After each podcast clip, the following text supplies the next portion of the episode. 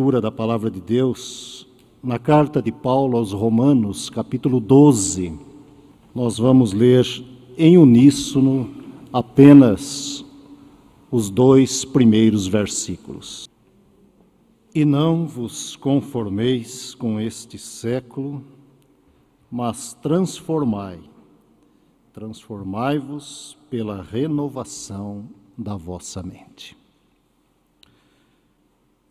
Próximo dia 31, como já foi comentado, comemoraremos 506 anos da Reforma Protestante. E durante todo esse mês nós temos estudado sobre esse tema em que intitulamos de Preciosidades da Fé Reformada. Durante todo o mês ouvimos as mais diversas orientações e também desafios que a própria reforma continua nos impondo.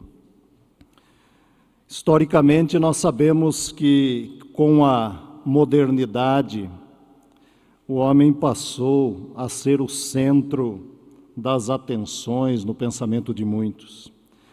Na verdade, há um renascimento das ideias, desejos, intenções e sonhos. E quando olhamos para os reformadores de uma maneira muito particular, a Calvino e antes dele a Lutero, Lutero, na verdade, a sua atitude colaborou para confrontar toda uma estrutura religiosa milenar que teimava em impedir a capacidade humana de compreender e interpretar corretamente as Escrituras. E aí, se nós formos olhando historicamente, nos séculos seguintes, nos encontramos com aquilo que chamamos de a Era da Razão na visão de muitos, o famoso período do esclarecimento, século das luzes, vamos dizer assim, a razão se sobressaindo à fé. Alguns chegaram a afirmar que era o período em que o homem saía daquilo que foi chamado de a menor idade, deixava a idade menor e passava a tomar as rédeas das grandes decisões da história. Porém, entre o fim da Idade Média e as profundas transformações do século XXI, este século do qual somos protagonistas, está a Igreja, sempre sendo desafiada a dar razão da sua fé. E analisando sob a ótica pedagógica, estamos, ao meu ver, na era da informação, porém nem sempre da formação. Michel Cosier, um escritor francês, em seu livro lançado no apagar das luzes do século passado, intitulado Crise de Inteligência, ou Crise da Inteligência, escrevendo sobre essa crise a partir das autoridades e dos educadores do seu mundo, do seu tempo, ele afirmou o seguinte, abrindo aqui as aspas: A crise que vivemos é inicialmente uma crise moral e intelectual.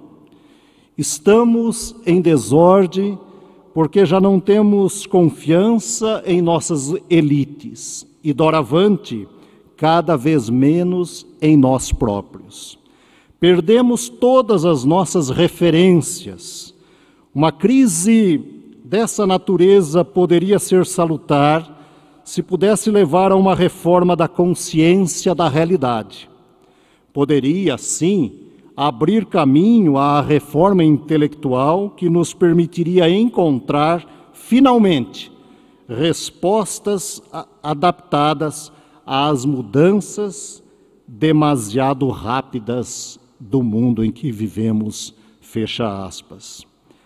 À luz do pensamento do autor, se pensarmos a reforma a partir do contexto pedagógico, carecemos reconhecer que retrocedemos em muitas das nossas atitudes, tanto como igreja como como sociedade.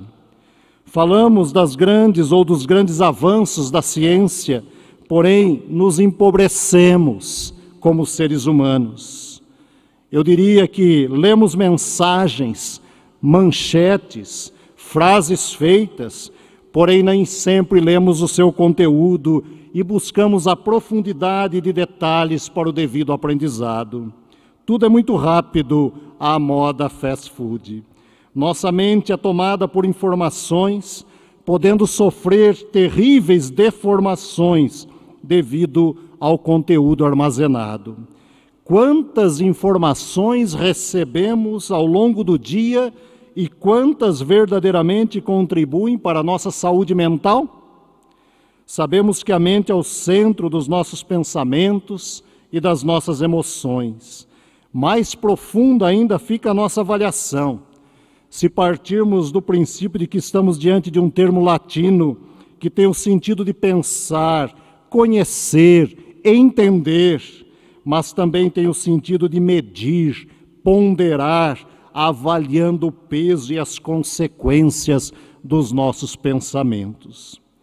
Depois de toda esta longa introdução, vamos assim dizer, voltemos ao texto que nós lemos, a estes dois versículos escritos pelo apóstolo Paulo. Paulo, ele escreve a um grupo de cristãos inseguros. Inseguros, com dúvidas, incertezas, preocupações, insegurança eram parte dos conteúdos presentes na vida dos primeiros cristãos, ainda mais morando nas portas do império, ou seja, de Roma. Além de todo o conteúdo teológico da carta aos Romanos, a mensagem do apóstolo é profundamente consoladora. Um dos caminhos para o consolo estava no conteúdo presente nas mentes e nos corações da comunidade de Roma. Diante das lutas da vida, era preciso preencher a mente com palavras de esperança. Para Paulo, renovar a mente tinha o sentido de promover a renovação da própria vida, do próprio caráter espiritual, uma mudança de mentalidade, um novo modo de pensar a partir da palavra de Deus. E ele, ao longo de todo o livro, oferece diversos conselhos ou orientações, verdadeiras contribuições para a renovação da mente de cada cristão. E eu quero convidar você a acompanhar comigo alguns desses conselhos, entre tantos que temos dentro da carta aos Romanos. O primeiro deles que eu destacaria aqui é a ideia paulina do genuíno arrependimento. O genuíno arrependimento. Na visão do apóstolo, somos miseráveis pecadores, que arrependidos somos conduzidos pelo próprio Deus a uma mudança completa de comportamento, um novo modo de pensar a vida. Para ele, o genuíno arrependimento nos conduz ao abandono de pensamentos voltados à prática do pecado não sendo possível que apresentemos os nossos corpos como sacrifício vivo sem a busca do perdão. Nossa mente não está mais voltada para o passado pecador, tomada de sonhos e desejos que feriram o corpo e contaminaram a alma. Temos mente renovada devido ao perdão divino, pois aprendemos que somente o amor misericordioso de Deus é quem promove em nós uma total transformação. Quando pensamos, pensamos no que fizemos com a consciência de um pecador arrependido, pecador com o desejo de não mais pecar, de não mais voltar ao passado, de não mais praticar os erros cometidos, de não mais viver com a mente dominada pelo pecado. Pelo contrário, perdoado, perdoado olha para o futuro, vive em novidade de vida e busca a santificação como expressão de um coração grato. E é exatamente aí que temos o segundo elemento que contribui profundamente para a constante renovação das nossas mentes. Se de um lado temos o genuíno arrependimento, num segundo momento, temos a santificação através dos dons espirituais. Esse é o segundo grande ensino ou conselho do apóstolo visando a completa renovação da mente. Ao ser perdoado, devido ao genuíno arrependimento, o cristão aprende que sua vida deve ser moldada pelos exercícios dos dons como prática diária da santificação. Enquanto a justificação é um ato divino, a santificação é uma atitude humana em busca de um saudável relacionamento com o Criador. Através da busca dos verdadeiros dons, a mente é preenchida pelos compromissos que temos com os trabalhos do reino de Deus. É bem isso que o apóstolo coloca nos versículos seguintes, do terceiro ao oitavo. Há uma lista de dons que somente poderão ser devidamente exercitados se iluminados pela mente de Cristo. Por isso, a insistência do apóstolo: se ministério, dedique-se ao ministério. O que ensina, esmere-se no fazê-lo. O que exorta, faça com dedicação. O que contribui, com liberalidade. O que preside, com diligência. Quem exerce misericórdia, que o faça com alegria. Assim praticando, desenvolvemos a nossa salvação e nos santificamos, pois as nossas mentes estão voltadas à prática diária da palavra de Deus. Porém, tudo isso somente é possível através de uma terceira orientação do apóstolo. Me refiro aqui à cuidadosa disciplina da nossa vida espiritual. A cuidadosa disciplina da nossa vida espiritual. Na leitura de todas as suas cartas, encontramos preciosas orientações de Paulo sobre o exercício da vida devocional. E no pensamento da reforma, essa foi uma das grandes preocupações dos reformadores. A Bíblia é devolvida ao povo, porém, nem todos ainda tinham acesso a ela. Preocupado com isso, Lutero, ao ver que os pais não tinham material para ensinar os seus filhos, escreveu o Catecismo Maior, aconselhou os príncipes da época a criarem escolas, bem como opinou sobre o conteúdo que deveria ser ensinado. A história conta que Lutero escrevia com uma certa ironia dizendo que o diabo estava contribuindo para a grande ignorância do seu povo e isso afetava de forma especial a juventude do seu tempo. Creio que a nossa situação não é nem um pouco diferente. Como pais, muitas vezes, como cidadãos, criamos deuses, fabricamos ídolos e os entregamos aos nossos filhos em plena juventude baseados em movimentos que transbordam a emoção e eliminam a razão, não dando chances à cuidadosa reflexão da palavra de Deus. Carecemos confessar que, apesar de todos os recursos que estão à nossa disposição, com Bíblias presentes em nossas mãos, das mais diversas maneiras e nas mais diversas traduções, Lemos muito pouco as Escrituras e oramos muito menos. Bem o que afirmamos no início, lemos imagem, mas nem sempre a palavra de Deus. Aqui vale um alerta aos pais, principalmente de crianças e adolescentes. E faço isso em forma de perguntas. Quais são os referenciais dos nossos filhos? O que temos dado aos nossos filhos como alimento às suas mentes, o que temos lido com eles. Diria a você, pai, a você, mãe, não terceirize a educação do seu filho. Educar os nossos filhos no caminho do Senhor é um privilégio dado pelo próprio Deus. A igreja é parceira, mas a responsabilidade maior é nossa, pois assumimos diante de Deus e da igreja votos sagrados de educá-los no caminho do Senhor. O conteúdo que recebem diariamente determina como estão as suas mentes e pensamentos em relação a todos os setores e ambientes da vida. Não podemos controlar a imensidão de informações que nossos filhos recebem no dia a dia. Porém, podemos contribuir para que suas mentes recebam diariamente uma porção do Evangelho de Cristo Jesus, o nosso Salvador. Ah, irmãos e irmãs, não é possível experimentar a vontade de Deus sem renovação da mente. À moda do que aconteceu no século XVI, a reforma somente acontecerá quando estivermos abertos à mudança, ao pensar, ao analisar as nossas próprias decisões, fundamentando-as nos ensinamentos renovadores da palavra. Carecemos reconhecer que muitas vezes queremos ficar em uma certa zona de conforto espiritual e não nos abrimos às mudanças, ao novo. Tipo, sempre foi assim, para que mudar?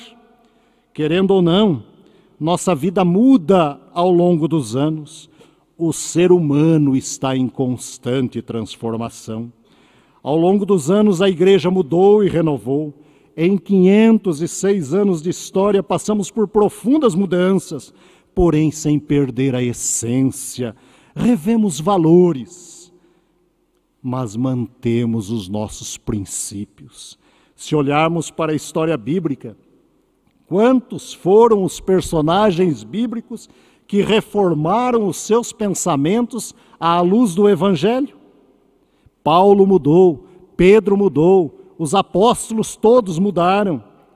Se lermos cuidadosamente os seus escritos, perceberemos mudanças ao longo dos anos, pois escreviam de forma atualizada a cada igreja, demonstrando maturidade e zelo em cada contexto religioso.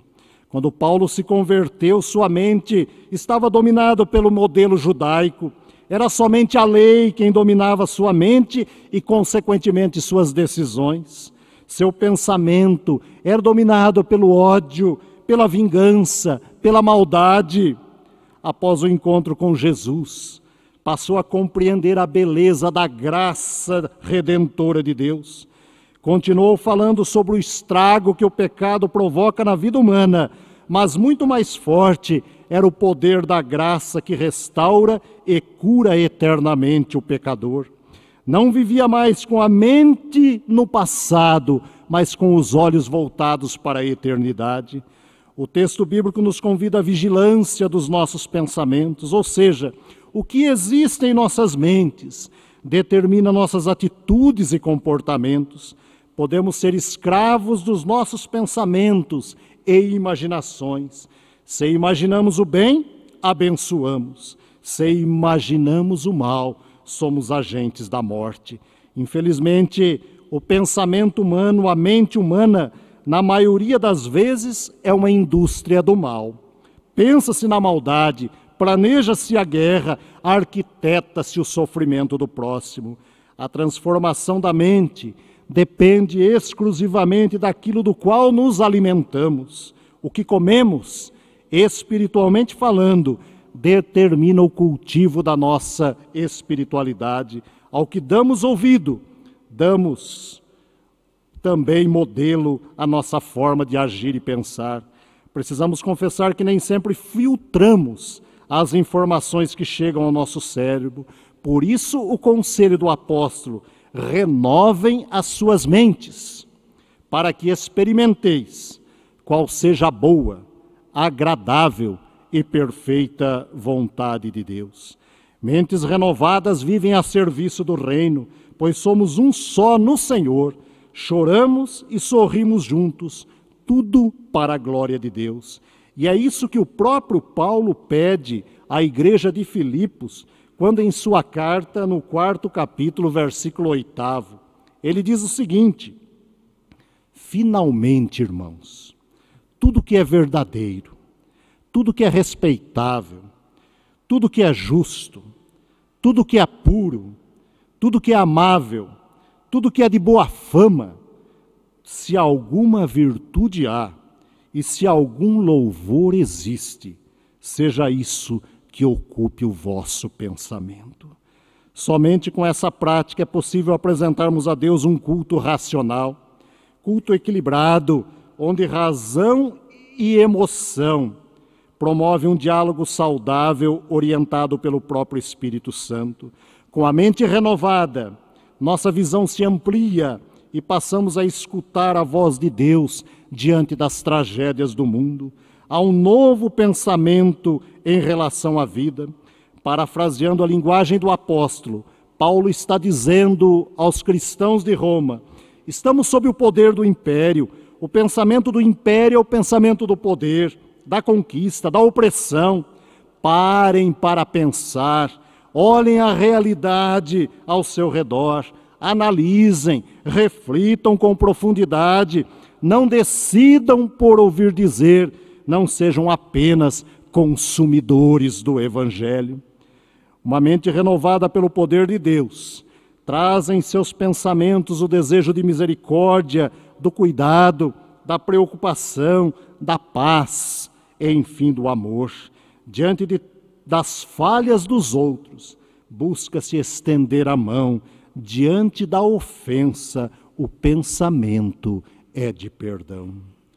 A reforma, irmãos e irmãs, foi o grande desafio lançado pelos reformadores para que a igreja saísse da idade menor. Menor idade em aceitar qualquer doutrina, pensamento ou ensino contrários às Escrituras. Pois a verdadeira transformação se dá quando as particularidades e características individuais, tais como vontades, decisões, direitos, entram em colapso, desaparecem, deixam de existir, pois renunciamos da nossa vida os padrões do mundo e nos deixamos transformar pelo poder do Evangelho. Daí o chamado divino para que, transformados e inconformados com o presente século, sejamos instrumentos de transformação. Essa é a verdadeira reforma do pensamento, segundo os padrões do Evangelho.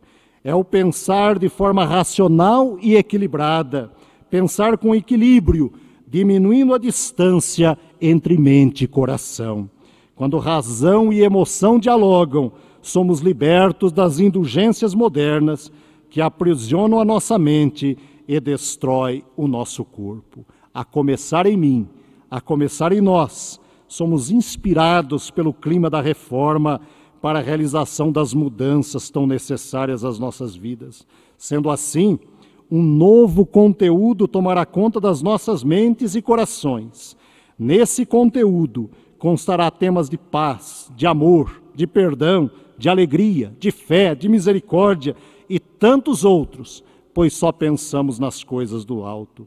Assim, teremos nesse presente século mentes transformadas, transformadas pelo poder do Espírito, que apresentam respostas às necessidades de um, homem e de um mundo confuso, dominado pela imensa quantidade de informação sobre muitas vezes nós não sabemos o que fazer com essas informações.